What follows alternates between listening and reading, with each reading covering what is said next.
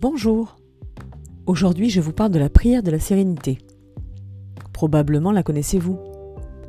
Cette prière que l'on attribue à Marc Aurèle, empereur romain et philosophe stoïcien, mais que l'on attribue aussi à des moines du Moyen Âge et bien d'autres sources puisque nous n'avons pas la connaissance de l'origine exacte de cette prière. Alors aujourd'hui, je reviens dessus avec vous parce que longtemps, je ne l'ai pas comprise, je ne, l'acceptais pas.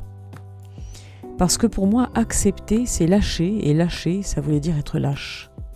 Alors qu'en fait, aujourd'hui, je comprends que lâcher, c'est juste du bon sens, de l'intelligence, de la stratégie qui permettra au bon moment d'y revenir. Voilà. Et lâcher là, parce que là, c'est pas le moment, on va accepter. On va pas s'épuiser sur quelque chose qui nous est extérieur. Alors voici la prière. Mon Dieu, Donne-moi la sérénité d'accepter toutes les choses que je ne peux changer. Donne-moi le courage de changer les choses que je peux et la sagesse d'en connaître la différence.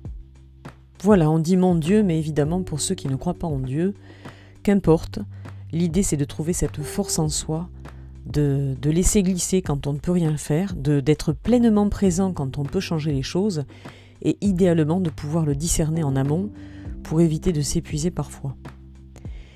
Et ce que je souhaite vous livrer aussi, c'est, alors dans des textes il en existe euh, beaucoup, hein, vous trouverez tout ça sur Internet, mais j'ai voulu euh, retrouver l'origine avec le flou que je vous ai livré en préambule, et en cherchant l'origine, j'ai voulu aussi trouver le texte intégral, et parmi les différentes versions qui, qui existent, il y en a une que j'apprécie beaucoup. Je vous donne le, dernier couplet de cette prière.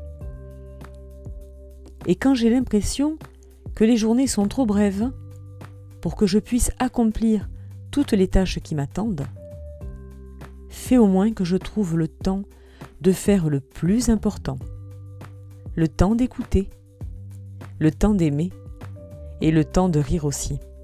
Voilà, je voulais vous partager aussi cette, cette dernière strophe qui, je l'espère, vous donnera un peu d'oxygène. Bonne semaine, à bientôt